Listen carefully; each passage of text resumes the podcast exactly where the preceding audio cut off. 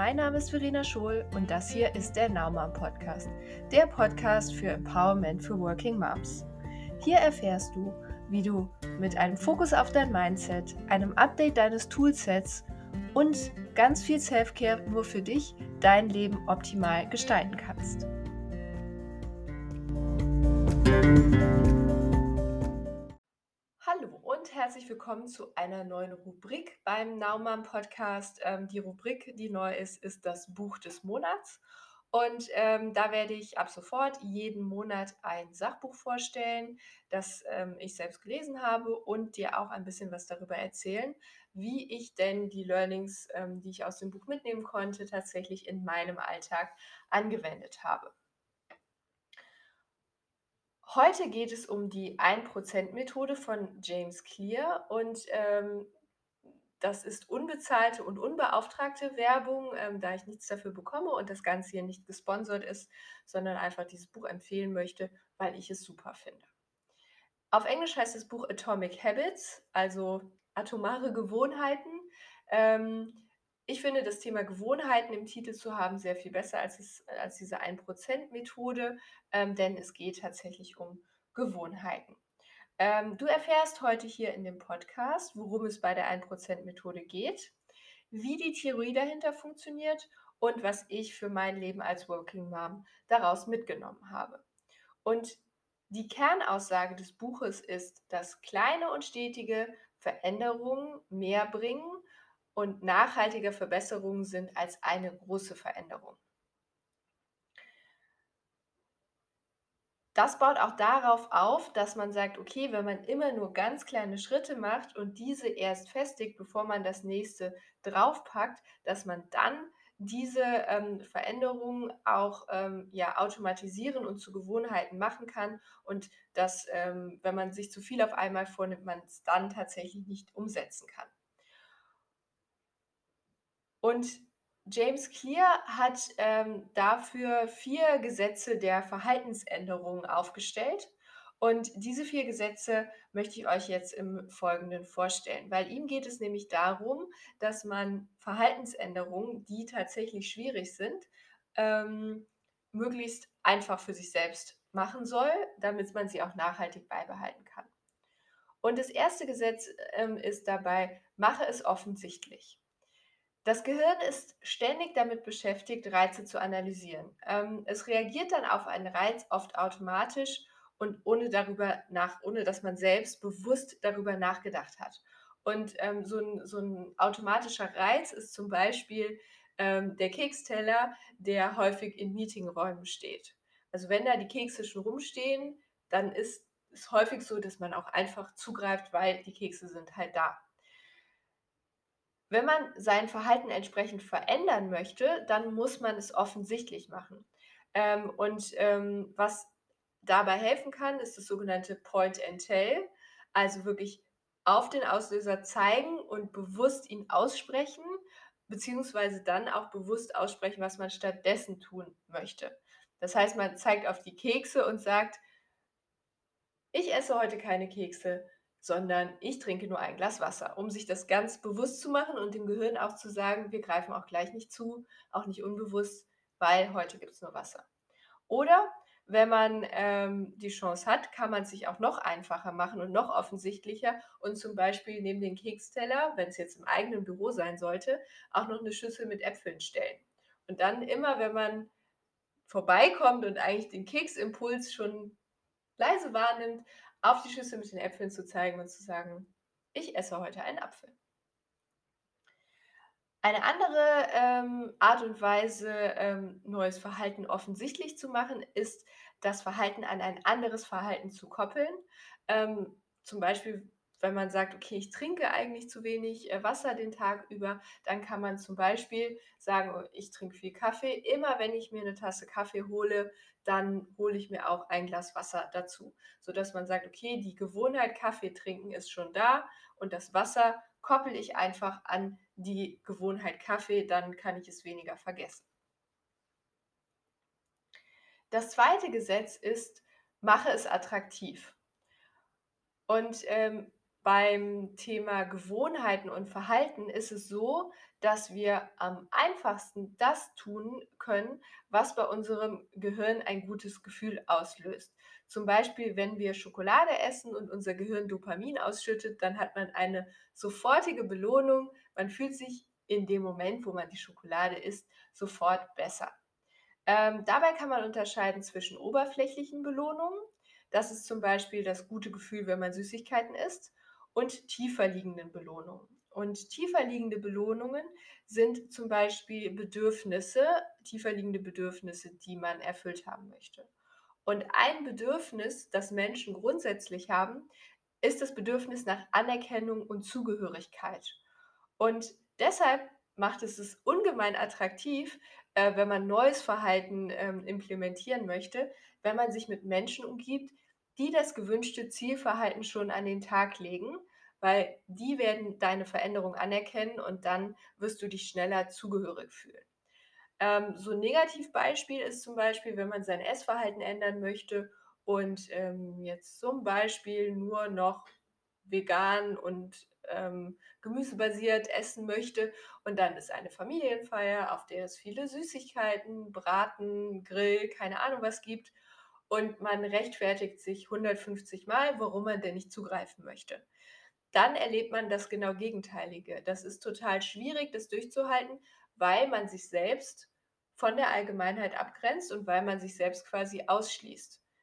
Wenn man mit einem solchen Vorsatz aber auf ein Food Truck Festival für vegane Ernährung geht, dann wird es total einfach, das umzusetzen, weil alle anderen um dich herum ernähren sich genau so und erkennen an, dass du dich auch so ernähren möchtest.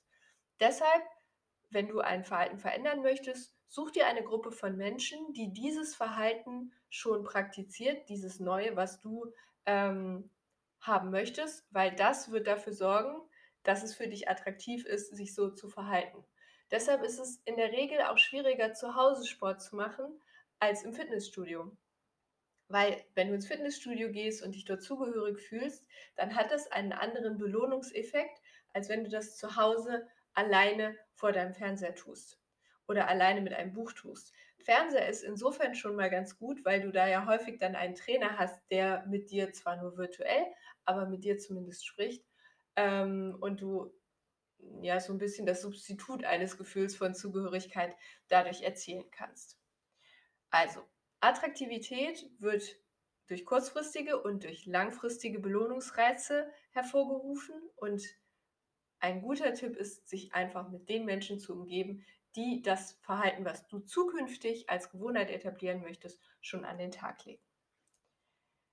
Das dritte Gesetz ist, mach es einfach.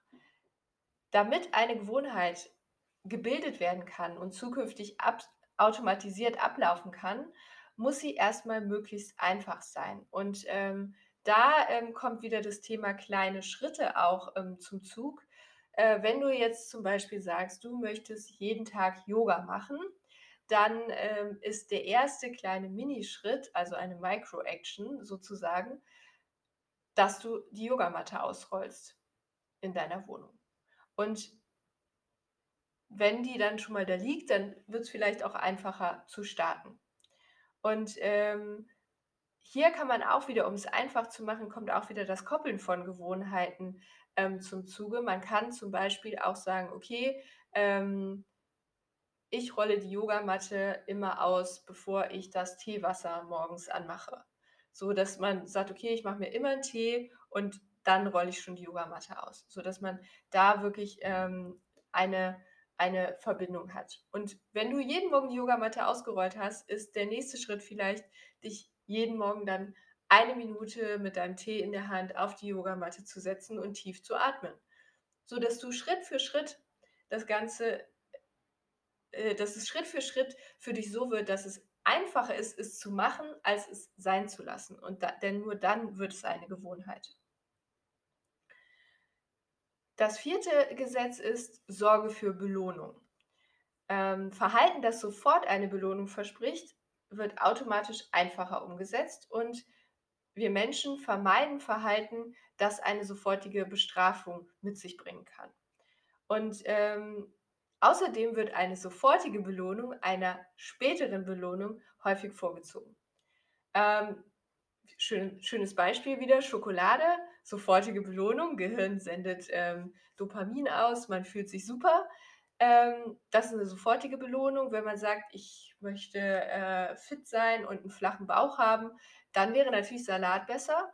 Ähm, der flache Bauch in drei Monaten, wenn man sich immer gesund ernährt hat, hat allerdings ähm, weniger, ähm, ist weniger attraktiv und ähm, ist eine weniger, also ist eine kleinere Belohnung für das Gehirn einfach. Deshalb ist es so schwer, sich daran zu halten, weil das Gehirn wird immer versuchen, dich auf die sofortige Belohnung hinzusteuern. Und das liegt einfach auch daran, dass unser Gehirn schon sehr alt ist ähm, und noch aus einer Zeit stammt, in der es tatsächlich häufig ums Überleben ging. Und ähm, Schokolade ist sehr süß und hat viele Kalorien. Das heißt, ähm, süße Lebensmittel sind grundsätzlich schon mal nicht giftig. Das ist das, was das Gehirn abspeichert. Deshalb bevorzugen wir süße Sachen. Und ähm, viele Kalorien sorgen dafür, dass du lange überleben kannst. Deshalb ist, kriegt man so einen sofortigen Belohnungsreiz, wenn man Schokolade isst. Ähm, und keinen sofortigen Belohnungsreiz, wenn man Salat isst, weil er ist nicht so süß und er wird dich auch nicht so lange am Leben halten wie eine Tafel Schokolade. Deshalb ist halt die Frage, wie kann man dafür sorgen, dass man ähm, sich auf andere Art und Weise belohnt, ähm, beziehungsweise sich, ähm, sich selbst eine Bestrafung auferlegt, weil die versucht unser Gehirn auch zu vermeiden. Und was ähm, James Clear da vorschlägt, ist, dass man ähm, ja einen sogenannten Accountability Contract macht, also einen Vertrag ähm, mit sich selbst oder mit einer anderen Person, in dem man festlegt, wenn ich mein Verhalten so und so ändere und wenn ich das durchhalte, dann gönne ich mir XYZ. Oder im negativen Fall, wenn es um eine Bestrafung quasi für äh, geht, weil man es nicht eingehalten hat, dann spende ich den Betrag von XYZ an diese oder jene Organisation oder irgendwas ähnliches. Dass man wirklich äh, ganz bewusst einen Vertrag schließt und idealerweise noch einen anderen Menschen dabei hat, der das Ganze kontrolliert und ähm, einen auch immer wieder fragt, wie läuft's? Kann ich das Geld schon ans äh, Deutsche Rote Kreuz überweisen oder bist du noch on track? Also da ähm, ähm, ist es bei im Buch wird da tatsächlich empfohlen, auch wirklich mit diesen Bestrafungen zu arbeiten. Ähm, ich persönlich finde immer positive Reize wesentlich besser als negative Reize und würde immer versuchen, ähm, einen positiven, also einen Belohnungsreiz anderer Art vorzuziehen und ähm, versuchen dafür zu sorgen, dass der ähm, möglichst schnell dann tatsächlich auch kommen kann. Und dabei überleg dir einfach, was ist denn für dich etwas Positives, was dein Ziel vielleicht nicht so ähm, konterkariert wie die Schokolade. Also Schokolade ist jetzt hier halt immer nur das, das praktische Beispiel, weil es sich gut durchziehen lässt und weil es sich daran gut erklären lässt. Aber das kann ja auch jedes andere Verhalten sein, was du verändern möchtest. Schau da einfach, was, womit kann ich mich belohnen, ohne dass ich mein Ziel ähm, aus den Augen verliere oder ähm, etwas tue, was meinem Ziel entgegenläuft.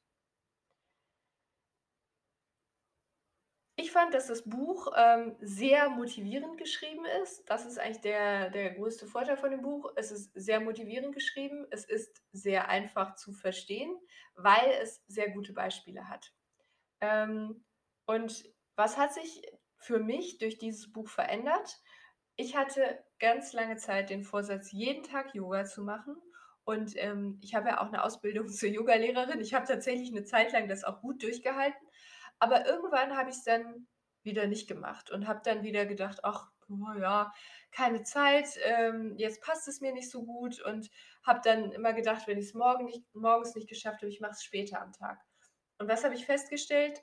Ich mache es nicht später am Tag. Also morgens ist tatsächlich die einzige Zeit, die sich für mich dafür anbietet, wenn ich zu Hause alleine Yoga machen möchte. Und ähm, was habe ich dann umgestellt?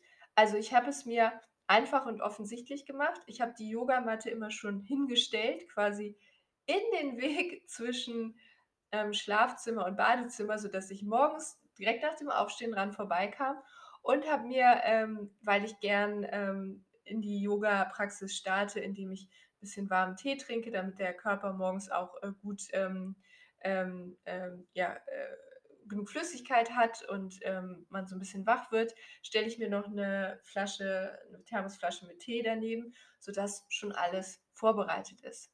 Ähm, außerdem lege ich meine Yoga-Klamotten, die ich anziehen möchte, auch direkt daneben. Oder wenn es ganz hart auf hart kommt, ziehe ich die zum Schlafen an. Dann habe ich es morgens direkt an und kann sofort losstarten. Macht es dann noch einfacher. Und ähm, da, dann habe ich mir immer gesagt, okay, du machst nur eine Minute. Du musst nur eine Minute machen. Und wenn ich einmal angefangen habe, letzten Endes ist es meistens egal, macht man eine, zwei oder fünf Minuten oder auch zehn Minuten morgens noch was anderes. Es ist irgendwie, finde ich, findet man oder kann man sich diese Zeit immer nehmen, wenn sie einem wirklich wichtig ist. Meistens sind es eher Ausreden, die einen davon abhalten. Und das hat bei mir dazu geführt, dass ich jetzt nicht jeden Morgen eine Stunde Yoga mache, aber tatsächlich jeden Morgen auf der Matte sitze und zumindest mal tief durchatme, meinen Körper strecke und, ähm, jeden Morgen auch mit einem guten Gefühl in den Tag starte. Und das ist für mich eine wahnsinnige Veränderung, auch wenn ich jetzt nicht jeden Tag eine Stunde Yoga mache zum Beispiel. 'Ne andere, ähm, Geschichte ist das Thema Ernährung, ähm, und da zeigt sich bei mir sehr gut, dass die Umgebung tatsächlich, ähm also die Menschen, mit denen man sich umgibt, tatsächlich dafür sorgen können, wie man wie man sich ernährt. Und, ähm, wir haben bei meinem Arbeitgeber eine sehr gute Kantine. Die haben auch sehr, ähm, gesunde Sachen, aber die haben halt auch die Klassiker. Und bei uns der Klassiker ist Currywurst Pommes. Ähm, ich ernähre mich seit, äh, über 30 Jahren vegetarisch, das heißt, die Currywurst fehlt mir tatsächlich gar nicht, ähm, aber die Pommes. Und wenn alle um mich rum in der Kantine die Currywurst Pommes auf dem Teller haben, dann denke ich immer: „Ach komm, ich esse auch Pommes.“ Ähm, obwohl es 'n gesundes Angebot gibt, sorgt der die Umgebung dafür, dass ich mich tatsächlich wohler damit fühle, auch das zu essen, was alle anderen essen und mich da, ähm, dann auch einfach anpasse und dann fühle ich mich dann tatsächlich da auch irgendwie 'n Stück weit zugehöriger. Das ist häufig nicht bewusst, sondern eher unbewusst, aber es ist irgendwie so die Erlaubnis, wenn alle anderen das auch machen, kann man's auch tun. Äh, wenn ich dafür, ähm, für die Woche ordentlich vorgekocht habe und mein Mittagessen vorbereitet in meiner Dose dabei habe, komme ich gar nicht erst in die Versuchung, ähm, tatsächlich, ähm, da Pommes zu essen. Und wenn ich mich dann zum Mittagessen mit anderen Kollegen verabrede, die auch nicht in die Kantine gehen, ähm, ist die Wahrscheinlichkeit, dass ich mich gesund ernähre, umso höher. Wenn ich das mitgebrachte Essen in die Kantine nehme und alle sehen die Pommes essen, ist es mir tatsächlich schon passiert, dass ich zu meinem Essen dazu noch die Pommes geholt habe, weil alle haben sie ja gegessen und so schlimm ist das ja auch nicht. Ähm, was möchte ich damit sagen? Also, ich glaube tatsächlich auch, dass es, wenn man ein Verhalten verändern möchte, Sinn macht, sich mit Menschen zu umgeben, die dieses neue Verhalten, was man anstrebt, schon implementiert haben. Und das soll nicht heißen, dass man irgendwie alte, äh, Kontakte abbrechen muss oder nicht mehr zu Familienfeiern geht oder Ähnliches, nicht, dass das missverständlich rüberkommt. Aber vielleicht gibt es ja, ähm, neue Kontakte, die man knüpfen kann mit Menschen, die die Veränderung, die du anstrebst, schon durchgemacht haben. Und, ähm, ja, da hilft es einfach, wenn man nicht alleine ist, sondern sich, ähm, mit anderen umgibt. Außerdem, äh, was ich auch noch mitgenommen habe aus dem Buch ist, ähm, ja, hinfallen, aufstehen und klein weitermachen. Also wirklich zu sagen: „Okay, jetzt habe ich mal einen Tag lang nicht meine Gewohnheiten eingehalten und habe einen Tag lang was anders gemacht.“ Das heißt nicht, dass die ganze Woche direkt, äh, oder der ganze Monat direkt, äh, vorbei ist und man, ähm, zu altem Verhalten zurückkehren kann, sondern am nächsten Tag geht's wieder von vorne los und du hast wieder die gleichen 24 Stunden und die gleiche Chance, dein Verhalten zu verändern. Und, ähm, das fand ich einfach total motivierend, diesen Ansatz zu sagen: „Ja, passiert jedem von uns, passiert allen, aber die Frage ist, machst du weiter oder findest du 'ne neue Ausrede aufzuhören?“ Was solltest du aus dieser Folge mitnehmen und, ähm, was kannst du, ähm, noch genauer erfahren, wenn du das Buch liest? Ähm, klein anfangen ist ein Erfolgsfaktor, auf jeden Fall. Starte so klein wie möglich mit dem kleinstmöglichen Schritt, der dir leicht fällt. Deine Umgebung hat mehr Einfluss auf deine Gewohnheiten als deine Willenskraft. Äh, Willenskraft ist endlich, also irgendwann am Tag hat man einfach keine Willenskraft mehr und wenn die Umgebung aber passt, braucht man die gar nicht. Insofern mach's dir leicht und sorge für eine positive Umgebung und bitte andere auch um Unterstützung. Und wenn du es dir nun mal visuell vorstellst mit diesem 1% ähm, eine kleine Veränderung jede Woche im Jahr sind in Summe 52 kleine Veränderungen, die dich einen Riesenschritt voranbringen in dem, wo du hin möchtest. Insofern, ähm, solltest du dich nicht davor scheuen, ganz, ganz, ganz, ganz klein zu starten, wenn du denn kontinuierlich weitermachst. Wenn euch das gefallen hat, wenn es für euch interessant war, dann hinterlasst mir doch gerne eine Bewertung auf iTunes oder wo auch immer ihr sonst diesen Podcast hört. Ähm, schreibt mich auch gerne mit einer Direct Message an auf Instagram, Verena Schohl oder schreibt mir eine Mail, verena.verenaschul.de. Und ähm, ja, ich hoffe, das war wertvoll für euch und ähm, freue mich, euch nächste Woche wieder ein bisschen was zu erzählen über dann ein anderes Thema. Und ähm, deshalb be happy, be now, lebe im Hier und Jetzt und sei eine Nauma. Ciao!